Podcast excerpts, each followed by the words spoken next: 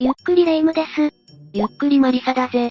今の家にも飽きてきたし、そろそろ新しい家に引っ越しをしたいわ。どんな家に住みたいんだ？そうね。広くて、豪華でお城みたいな家が良いわね。たまに外国で古い城が売られていることがあるが、まあ、私たち一般庶民が手を出せるものではないだろうな。でも歴史あるお城に住めるなんて素敵よね。それはどうだろうな。古い城の中には曰く付きの城もあるから、住むのはやめておいた方がいいと思うぜ。え、それって幽霊が出るとか？ああ、そうだぜ。じゃあ今回は、実在する幽霊城を紹介していこうか。よろしく頼むわ。それでは、ゆっくりしていってね。第7位から行くぜ。7位はドイツ、エルツ城だ。これこれ、こういうお城に住んでみたかったのよ。童話に出てくるような可愛いお城よね。エルツ城は三大美城の一つにも数えられている城だ。いつ頃作られたお城なの？12世紀に作られ、850年以上のエルツ家によって代々所有されている城だぜ。そしてこの城には、エルツ伯爵の娘の、アグネス・フォン・エルツという女性の霊がさまよっていると言われている。城主ではなく、その娘がさまよっているのね。アグネスに何があったの？それじゃあ、まずはアグネスについて話していくぞ。アグネスは男兄弟に囲まれて育ったせいか、男勝りな性格だった。そして彼女には子供の頃から親に決められた婚約者もいたんだ。当時の貴族は親が決めた相手と結婚するのが当たり前なのよね。だが、アグネスはその婚約者が嫌いだったんだ。どれくらい嫌いだったかというと、結婚当日に婚約者と一言も口を聞かず、ずっとシカトするくらい嫌いだった。相当嫌ってるわねそれ。アグネスにシカトされ続けた婚約者は何を思ったか。突然アグネスを抱きしめてキスをした。そんなことするから嫌われるのよ。アグネスはブチ切れて婚約者を殴り飛ばした。そしてそんなアグネスの仕打ちにブチ切れた婚約者は、彼女の足元に手袋を投げつけて城から出て行ったんだ。手袋を投げつける程度で済んでよかったわね。よくないぞ。相手の足元に手袋を投げつける行為は、決闘を申し込むって意味があるんだ。え、じゃあアグネスが危ないってこと？ああ、エルツ一族は婚約者が城に攻め込んでくると考え警戒した。ところが数ヶ月経っても婚約者は何もしてこなかったんだ。はったりだったのね。エルツ一族もそう思い警戒を緩め、男たちは女性と子供を城に残し3日ほど狩りに出かけた。まさか、この隙を狙っていた？その通りだ。婚約者は城から男たちがいなくなるこの時を待ち、城を包囲して攻撃してきた。なんて卑怯な男。だから嫌われるのよ。そんな状況の中、エルツ家から一人の騎士が馬に乗って婚約者の元へ向かってきたため、婚約者は騎士に矢を放った。そしてその矢は騎士の心臓を貫き、騎士は倒れたぜ。だが、婚約者はこの騎士の顔を見て驚愕した。なぜならこの騎士はアグネスだったからだ。アグネスはどうしてそんな危険なところへいたの？男勝りな性格だと言ったろ？彼女は男たちが不在の時、自分が城を守ろうと兄の甲冑を着て城を守っていたんだ。甲冑を着ていたから婚約者はその騎士がアグネスだと気づかなかったってこと？その通りだぜ。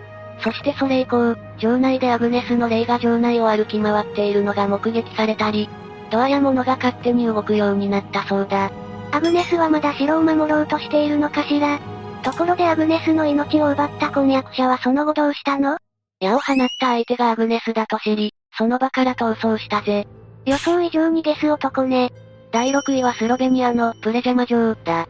写真を見てわかる通り、この城は自然の洞窟を利用して建てられた城なんだぜ。すごいところにお城を建てたわね。この城に出る幽霊は上司かしらプレジャマ城はアキュレイアという創教主により建てられ、その後数人の手に渡っているが、幽霊が出ると言われているのは15世紀の城主、エラゼム騎士だぜ。エラゼムは亡くなった友人の名誉を傷つけられたことに起こり、帝国軍の司令官マーシャル・パッペンハイムの命を奪った。これにより、当時この辺りの地を治めていた神聖ローマ帝国に命を狙われていたんだ。なるほど。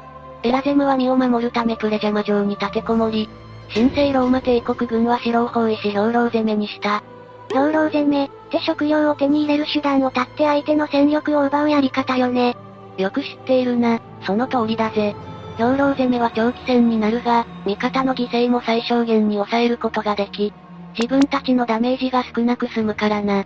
結局、この作戦でエラゼムはどのくらい持ちこたえたの？エラゼムは半年以上持ちこたえたぜ。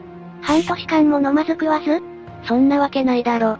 この城は自然の洞窟を利用して作られた城で、洞窟には隣の谷まで続く通路があるんだ。だからエラゼムたちはこの秘密の道を通って食料を調達していたんだ。こういう時のために洞窟を利用してお城を作っていたのね。だが1484年にエラゼムが信頼していた家来が敵軍に買収され裏切ったんだ。兵糧作戦がダメだったからスパイ作戦に変更したのね。神聖ローマ帝国は、家来に城の弱点を聞き出した。城の弱点？それはトイレだ。この城のトイレは城の角で壁も薄かったから、エラゼムがトイレに入った瞬間に、家来がろうそくに火を灯し、エラゼムの居場所を敵軍に教えたんだ。その合図で神聖ローマ帝国軍はトイレに向かって大砲を撃ち、エラゼムは逃げ場のないトイレで崩れた壁の下敷きになりなくなった。以降、この城では今もエラゼムの足音や声が聞こえてくるそうだ。用を足している時は狙うのは反則よ。そんな時を狙われたら私でも成仏できないわ。第5位は兵庫県姫路市にある姫路城だ。姫路城は、奈良の法隆寺と共に日本初の世界文化遺産となった城なんだぜ。有名なお城だけど、ここでも幽霊が出るの？ああ、霊夢はお菊さんとか晩秋皿屋敷って知っているか？井戸から女性が張って出てくるやつ。井戸違いだ、それ貞子だぜ。じゃあ晩秋皿屋敷について簡単に説明するぞ。1504年、当時の城主は小寺則本という人物だった。で、則本の家臣である青山鉄山は則本を毒殺し、城を乗っ取ろうという計画を立てた。しかし、鉄山の計画に則本の中心である絹笠元信の目かけ、お菊が気づき未遂に終わったんだ。おお、お菊さんやるじゃない。この計画が失敗したため、鉄山は身内に裏切り者がいると考え、鉄山の家臣の長の坪段四郎に調査を命じた。その結果、段四郎はお菊の正体に気づいたが、段四郎はすぐにそれを報告しなかったんだ。どうして？段四郎はお菊が好きだったから、彼女を脅して愛人にしようとしたんだ。やり方が下水は。だがお菊はこれを断固拒否した。それに激怒した段四郎は鉄山が大切にしていた10枚の皿のうち1枚を隠し、紛失したのはお菊のせいだ。と言って、庭の木に縛り石棺をして近くの古井戸にお菊を投げ入れたんだ。なんて性格の悪い男なの。お菊が井戸に投げ込まれてから、井戸の中から1枚、2枚、と皿を数える声が聞こえ、皿の音が屋敷内に聞こえるという怪異が起こるようになった。という話だ。だから、晩秋皿屋敷、っていうのね。それにしてもひどい話だったわ。お菊さんがかわいそうすぎる。お菊が投げ込まれた井戸は、お菊井戸と呼ばれ、現在も姫路城にある。だが、この井戸は天守閣へと繋がる抜け道となっているから、お菊伝説は井戸に人が近寄らないようにするために、流された噂ではないかという説もあるぜ。え、じゃあお菊さんは亡くなってないの？いや、元となった話があってな。本当はお菊を投げ込んだ井戸は姫路城内ではなく、段四郎の家の敷地内の井戸とされているぜ。どちらにしても井戸に放り込まれているのね。なんだかモヤモヤする話だわ。第4位はアイルランドにあるリープ城だ。この城はヨーロッパで1、2を争う心霊スポットとして知られているぜ。その城で一体何があったの？リープ城は、長い間この辺りの地域を支配していたオキャロル一族が住んでいた城なんだ。このオキャロル一族は非常に残忍な性格で、邪魔だと感じると、たとえそれが一族のものであっても平気で命を奪うような一族だ。また、リープ城は過去に監獄として使われていたことがあり、城の地下で一族内でタブーを犯した者が閉じ込められていた。たくさんの人の命を奪ったから、この城は呪われてしまったのね。ああ、さらにリープ城ではこんな事件があった。1532年、オケロル司祭が礼拝堂でミサを行っている時、背後から実の兄弟に命を奪われたんだ。この事件によりこの場所は血まみれの礼拝堂、ブラッティ・チャペルと呼ばれるようになったぜ。どうして実の兄弟の命を奪ったの？自分が礼拝堂へ到着する前にミサを始めたことで侮辱されたと思い、命を奪ったらしいぜ。短気すぎるでしょ。ちなみにこの礼拝堂は1920年に行った修復工事で隠しダンジョンが見つかっているぜ。何それ、ゲームみたいね。そんなワクワクするようなものじゃないぞ。ここにはドアトラップという穴が仕掛けられていて、ドアを開けると床がないんだ。ドアを開けると下に落っこちるってこと？そうだ。そして落ちた先には尖った木が設置されているから、落ちたものは串刺し、というわけだ。礼拝堂の裏から150体もの白骨遺体が見つかっているそうだぜ。まさに、血の礼拝堂、ね。それからレッド、レディと呼ばれる幽霊の話も有名だな。レッド、レディは赤いドレスを着て、探検を持って城の中を歩き回る霊だ。遭遇したくないタイプの幽霊ベスト3に入る幽霊ね。彼女はオキャロル一族の乱暴され監禁された女性と言われている。彼女は子供を産んだが、オキャロル一族はその赤ちゃんを探検で刺し命を奪った。子供を失い絶望したレッド、レディはその探検で自らを刺し、命を絶ち今も城の中をさまよっているという話だ。そりゃ成仏できないわね。他に有名なのは、エミリーとシャーロット、ウバと老人男性。この2セットはグループでよく現れる。それから司祭の部屋で寝ると、何かが上に乗ってくるそうだから。霊感がなくても誰かに会える可能性は高いぜ。旅行に行っても絶対にここに近寄らないって決めたわ。第3位は福井県坂井市にある丸岡城だ。お、また日本のお城がランクインしたわね。丸岡城は1575年に柴田勝豊が築いた城で、現存最古の木造建築による城だぜ。ここはどうして幽霊が出るようになったの？人柱を使ったからだと言われている。人柱？ざっくり言うと生贄ってことだな。城などの大規模な工事をする際に工事の無事を祈るなどの目的で、城の土台や土の中に人間を生きたまま埋めるんだ。そんな儀式、漫画の中だけだと思っていたけど実際にあるのね。ああ、丸岡藩主が城を築城する際、天守石垣がすぐに崩れてしまうので築城が進まなかったんだ。そこで人柱を建てようということになり、丸岡城下に住んでいたおしずという女性が選ばれたんだ。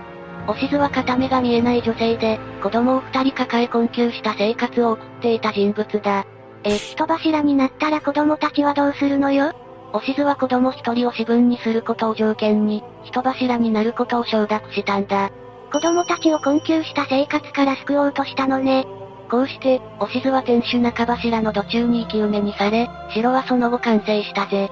悲しい話だけどおしずのおかげで城は完成し、子供も出世できたのね。それが、おしずの子供を私分にするという約束は果たされなかったんだ。はあ？そしてそれ以降、毎年4月になると、洪水が起こるようになり、城のお堀の水は氾濫したぜ。ま、まさかおしずのたたり？ああ、地元の人たちは、おしずの涙雨と呼び、おしずの霊を慰めたそうだぜ。ひどい話ね。おしずはもうちょっと城をたたってもよかったと思うくらいだわ。第2位はドラグスホルム城だ。ドラグスホルム城は12世紀に建てられた城で、この城には3人の霊が出ることで知られているぞ。3人の幽霊は誰なの？ボスウェル公爵4世ジェームズ・ヘップバーンと、グレイレディ、ホワイトレディの3人だ。ボスウェル公爵はスコットランドの女王メアリーの3人目の夫なんだ。3人目？夫が何人もいるってこと？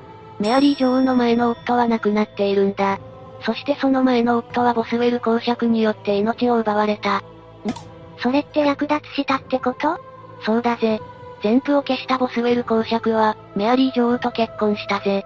だが、後のボスウェル公爵は反ボスウェル派に反乱を起こされ幽閉され、発狂して亡くなった。すごい最後を遂げたのね。あと二人は？グレイレディは、この城のメイドではないかと言われているが、どうしてこの城でさまよっているのかは不明だ。最後のホワイトレディは城主の娘だと言われている。ほう、城主の娘がなんでまた霊になってさまよっていらっしゃるのかしら。娘は使用人と恋に落ちたんだ。そして二人はひっそりと会っていたが、二人の身分が違いすぎるため父親が激怒。打ち切れて娘は城の壁に生きたまま入れられた。実際ここには20世紀に改修工事の時に白いドレスを着た白骨遺体が出ているぜ。お父さんやりすぎよ。第1位はスロバキアのチェーテ城だ。この城では650人以上の人が残虐な方法で命を奪われている。幽霊の目撃情報は少ないが、とにかく怪現象が頻繁に起こることで知られているぜ。650人誰がそんなことをしたの？この城は1602年に、ハンガリー貴族のフェレンツ2世が購入したんだ。で、650人以上の命を奪ったのはフェレンツ2世の妻、エリザベート・バートリだ。エリザベートは後に吸血鬼伝説のモデルになった人物でもあるぜ。吸血鬼、まさか人間の血を吸うとか。血は吸わないけどそれに近い感じだな。エリザベートは異常なほど、美貌を維持することに執着している人物だったんだ。伝承によるとエリザベートは処女の血に自分の体を浸せば、若さを保つことができると信じ、血を浴槽に溜めて身を浸ししていたそうだ。狂ってるわね。夫は妻がこんなことをしているのに止めなかったのかしら。夫は戦争に行っていたから家を空けることが多く、チェイテ城で暮らし始めて2年後に亡くなったぜ。エリザベートはこれだけのことをしていても貴族だから捕まらないの？貴族の名誉を守ることが優先されていたからな。だからこれまで彼女がやったことはもみ消されていた。だが、エリザベートは貴族の娘の命まで奪ったことで役人も黙っていられなくなり捕まったぜ。これだけの人の命を奪ったのだから、自分の命で償うしかないわよね。それが、貴族だからという理由で刑は免れ、チェイテ城の一室に幽閉され、エリザベートは3年後に亡くなったんだ。貴族って本当にやりたい放題ね。この城にさまよっている幽霊はエリザベートによって命を奪われた人かしら。それともエリザベートがまださまよっているのかしら？エリザベートは史上最も多くの人の命を奪った女性連続、人犯と言われているが、一説には、実は彼女の財産を狙う者によって罪を着せられた可能性もあるとされているんだ。もしその陰謀説が本当なら、無実の罪を着せられた悔しさから、今もエリザベートがさまよっているのかもしれないわね。解説は以上だぜ。レイムはまだ城に住みたいか？断固拒否するわ、こんな事故物件お断りよ。まあ、住むのは無理だが、ここで紹介した城は中を見ることもできるから、一度実際に見てみたいな。海外で霊に遭遇したらお経を唱えることに効果はあるのかしらね。試してみればいいだろ。幽霊に会いたくないから私はお城観光は行かないわ。というわけで今回はここまでだ。他にもヤバいお城の情報を知っている人がいたらコメントで教えてくれ。それでは最後までご視聴ありがとうございました。